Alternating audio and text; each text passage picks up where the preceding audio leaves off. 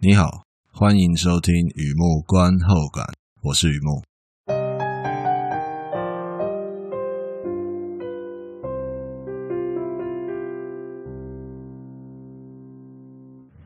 今天来分享一篇电影的观后感啊，《Waiting for the Barbarians》，二零一九年的电影《等待野蛮人》。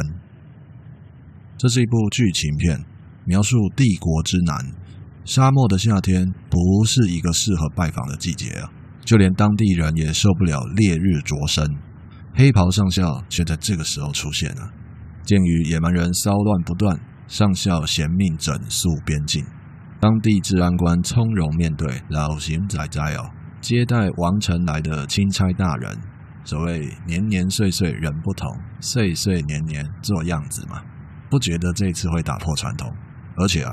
治安官长期派驻边境，对土地有感情，也熟悉野蛮人定期迁徙，自有一套井水不犯河水的相处哲学。但是啊，黑袍上校手段凶残，可疑的屈打成招，敌对的格杀勿论，就连治安官本身也被扣上私通外敌的帽子。一周间的军令，恐怕好几年都无法修补。他看见远方尘土飞扬，和平逐渐散去。只剩下哒哒哒哒哒哒。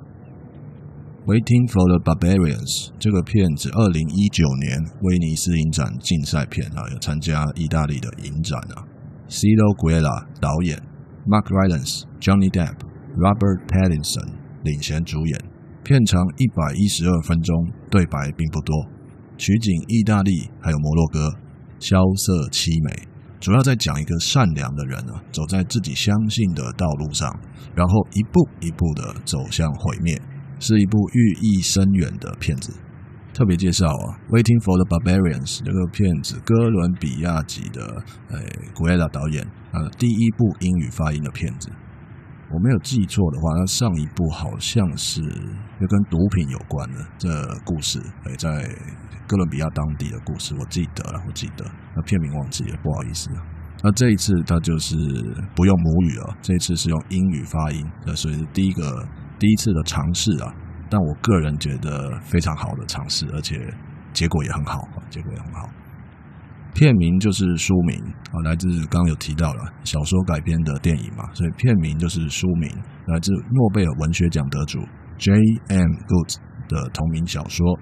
啊，并且他本人啊，参与了这部电影的编剧工作啊，亲自改编电影剧本。呃，算一算年纪，应该有八十几哦，应该有八十几了，可以说是一个 living legend 哈，是一个还活着哎，当代的传奇人物啊。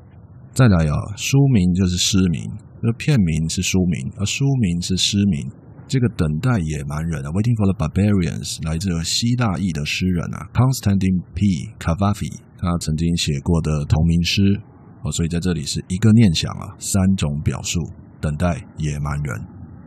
说到这位诗人啊，卡法比，那这怎么讲？我没有在文章里面写到了，就是录音的时候就突然想到，他是希腊人，他也是埃及人。那这东西可以追溯到古希腊时代，他有殖民色彩嘛？所以埃及现在地图上的埃及啊，是有古希腊的那个殖民范围。那自然也有很多希腊人在埃及定居啊。就我们知道的历史，近代的嘛，呃，五零年代埃及有发生革命嘛。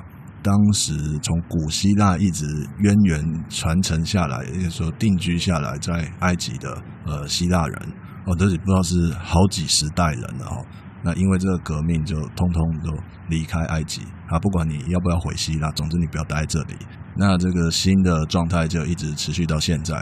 那换句话说，因为有这样的一个历史渊源哦，所以埃及人还有另外一个名词叫做希腊埃及人，呃，就是因为这个历史渊源，所以有这样区分呐。而这一位诗人卡法菲，他就是希腊埃及人。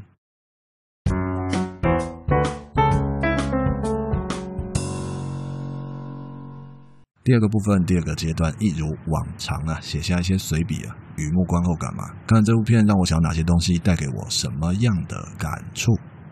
电影故事令人联想到很多关键词哦，南非啊，东印度公司、荷兰殖民、英国殖民、或者吹梦巨人对抗海盗船长啊，最后一个应该是我喝太多了。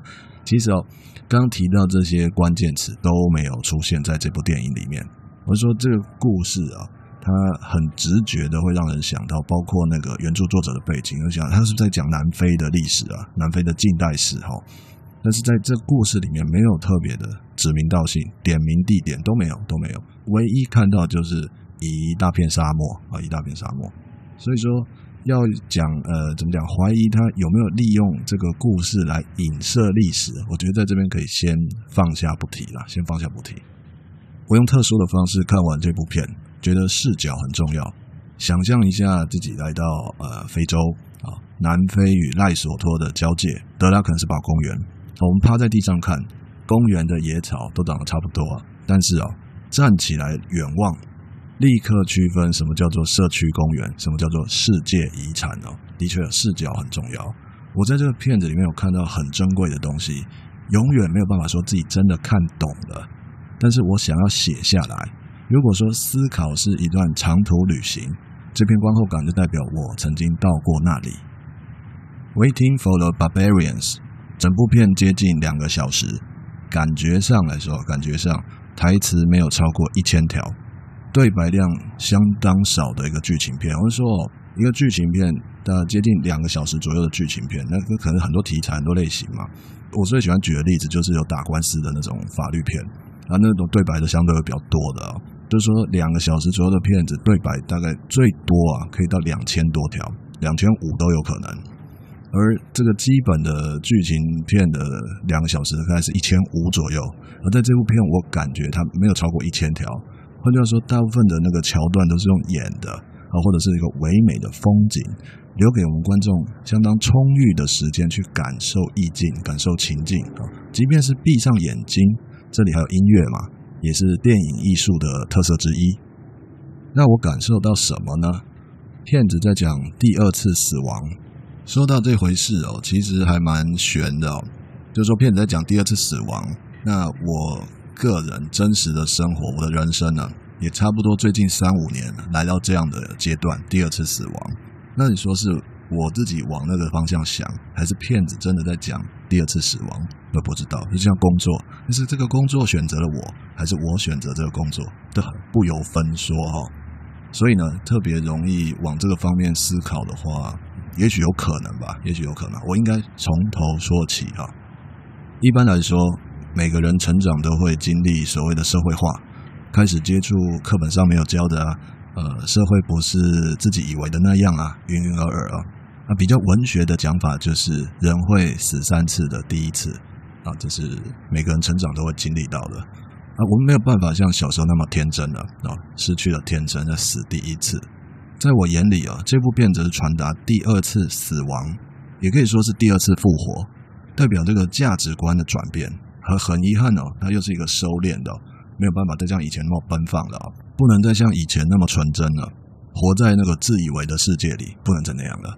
不过，在这个片子里面，他说的比较中性，好，继续那样，他没有直接说你不可以再那样，他是含蓄的告诉你继续那样啊，恐怕会有很多疑虑，哦，也是一种开放式结局的特色，留给观众自行品味。片子里面的治安官啊，Mark Rylance 的谁啊？就第一男主角，第一男主角 Mark Rylance 他演的治安官啊，这个角色，这个人物扛起整部片的大梁，遇到什么人，做了什么事。好，那我就看着他一步一步的走向第二次死亡，代表着他的价值观正在转变，随着故事转变。那我是一个观众嘛，目击这样的转变过程，不用老鹰的锐利，也不用老虎的专注，任何人啊，随意看看四周，就会看见别人的转变嘛，甚至看个电影也容易看到嘛。可是呢，就算有鹰眼虎视，也没有办法看见自己正在转变。有感觉的时候，那个转变已经结束了。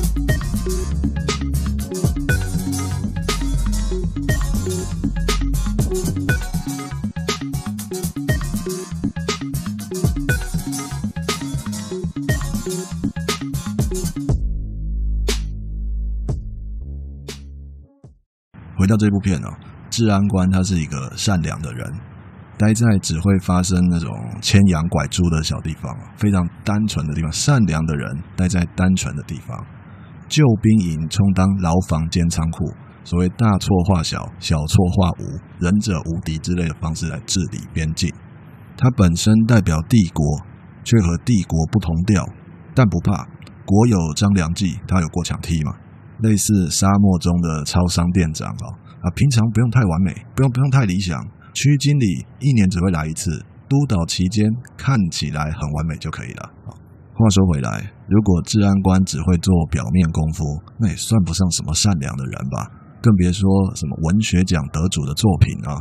其实啊，这就是沙漠地区的特色，一滴雨啊都是有原因的。帝国眼中的野蛮人，治安官觉得那些人只是游牧民族啊。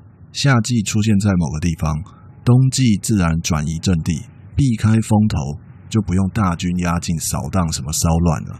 所以啊，实务经验带给他知识啊，知识带给他力量，老神在在，佛性治理。然而呢，治安官觉得自己的处境也很像游牧民族。这东西还蛮微妙的哦，他是这样想的哦，他自己觉得代表帝国在边境管理治安，只是身上多了军服和咖啡杯，大老远跑来这里做客，也像一种游牧民族。而且呢，这个做客没人邀请，不请自来，恐怕时间到了还是得回家。不难想象，他这样的任官心态哦，就像一局搞笑麻将，一上庄就相公。可是三家都是牛鬼蛇神，既不能陪打讲笑话，又不能投降输一半，于是给他找到一套打法：不会放枪，那就慢慢的、静静的等待安全下庄，后半辈子也算对得起任何人，甚至对得起他自己。那我就上网找资料哦，发现普遍存在一个说法，说这位治安官他在重新思考自己是否效忠帝国。其实这说法，我的看法不太一样。我我比较少用这种比较的方式来来说我的看法是什么。就是这个怎么讲，算一个特例哦，因为太多太多那个报道跟资料都有提到这句话：治安官重新思考自己是否效忠帝国。换句话说，如果你刚好没有看过这部片的话，你可以感受得到那种那种感觉，就是上面的命令到他这里哦。有点挚爱难行哦，有点做不下去哦，所以才会有说是否在里面重新思考是否效忠帝国。那我的看法不太一样，我的看法不太一样。这位治安官可能是帝国眼中的乱臣贼子，但是他本身并没有谋逆之心，而是亲自在第一线观察哦，他他有一些观察心得、观察体会。帝国拿着遥控器在那边转来转去啊，迟早会没电的。于是他就找到一个方法，在夹缝中拖时间。那他上面有帝国嘛？那眼前有野蛮人嘛？他在夹缝之间想要把时间拖完。也就是说，在这样殖民文化底下哦，你能够做多久？那我能够把这个时间拖完下去，就是那种中庸的做法的话，说不定可以减少死伤啊。这是他的哲学，并且对得起自己的良心。与其说他善良哦。不如说他是一个理想主义者，这其实很典型的，很典型的。但是啊，他的理想随着第二次死亡一起破灭了。诶，等一下，这样讲的奇有点奇怪哦，这怎么会破灭呢？说穿了，还真的是失去纯真才会明白，这样下去是会破灭的。等待野蛮人这个标题，这个名字就是答案了。Waiting for the barbarians，中文翻译的呃直翻了，等待野蛮人。坦白说，我这有一个东西可以分享哦。我小时候从小啦，从小国文就很烂，是超级烂。比方说考试的时候，遇到那种题目，下列何者代表犹豫不决？哦，这种题目我能够认得字就不错了，哪知道什么语气语境呢？我觉得看起来都差不多啊。那我小时候国文程度就就那么差。那现在呢，可能比小时候知道多一点。那但是也不用考试了哈，所以他就在自己这个小站野人现铺一下哦。所以等待野蛮人，等待两个字就是我很重要的心得。等待，比方说等待某个人，等待某件事，等待果陀啊，等待野蛮人。我以前都是很直观的、很自然科学的，就觉得等待那就花时间等嘛，没有别的了。花了时间等待，呃，时间过去，结果就是有或没有，就这么简单。事实上哦，等待还包括一种很强烈的心理状态，预设、期待、假想。我想你知道我要说什么了。这种心理状态是个人或者团体。继续走下去，非常需要这样的心理状态，这是至关重要的动机。我就继续思考啊，心里面浮现一个词：假想敌。假想敌，以前就习惯用荧光笔啊，真的荧光笔啊，啊，一头粗，另外一头细的那种笔杆，有几个日文字啊。那我习惯用这样的笔，荧光笔画重点。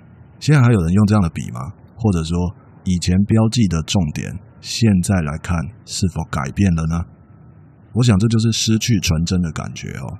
假想敌的敌敌字哦，不再那么重要了。假想才能够让一切继续。这样说好了，野蛮人是否威胁帝国？人证、物证、事证，什么科学，什么逻辑？改天有空再慢慢谈，留给理想主义者去谈。今天我们必须假想，野蛮人他就是会杀过来。张牙舞爪啊，毁天灭地啊，准备玉石俱焚之类的哦，那还得了？那当然要防范啊！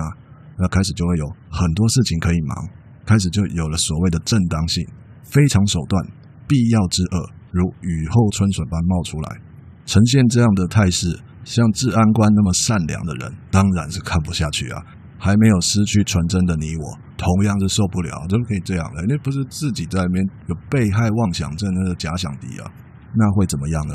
默默的做自己相信的事情啊，因为你高调的做呢，就被人家换掉了嘛，所以就默默的做自己相信的事情，背上大黑锅啊，啊，逐渐边缘化啊，啊，不太喜欢这个世界，却又没办法承认自己厌世哦，心跳越来越慢。原来世上有那么多的个人还有团体需要假想才能够继续走下去，用小悲剧防止大悲剧，畸形的平衡依然是一种平衡嘛。我不杀伯人。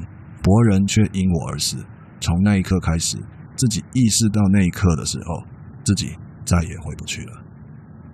说到这里啊，自己也会觉得应该要等一下哦。那万一野蛮人没有来怎么办？那这是一个假想嘛？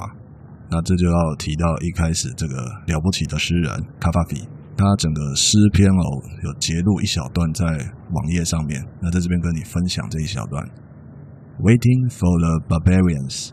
Now what's going to happen to us without barbarians? Those people were kind of solution. 万一野蛮人没有来怎么办呢？野蛮人永远都没出现，那怎么办呢？朋友，跟你分享啊，永远两个字是很危险的词。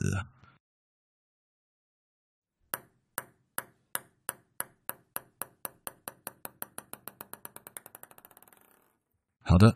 分享到这边，介绍到这边，《Waiting for the Barbarians》二零一九年的电影哦，等待野蛮人。我本身觉得自己有点自以为是哦，在这观后感里面哦，也就是说，已知的像一滴水啊，未知的像一片海啊，整个故事啊，那改编电影能够启发人的地方非常多非常多。我就就我自己看到的所谓第二次死亡这个部分，还特别有感触，然后跟你分享。好的，文章就在网站上，欢迎浏览，也欢迎上网搜寻“雨幕观后感”“雨幕散文故事”，两个都可以搜寻得到。啊，今天先到这里，谢谢。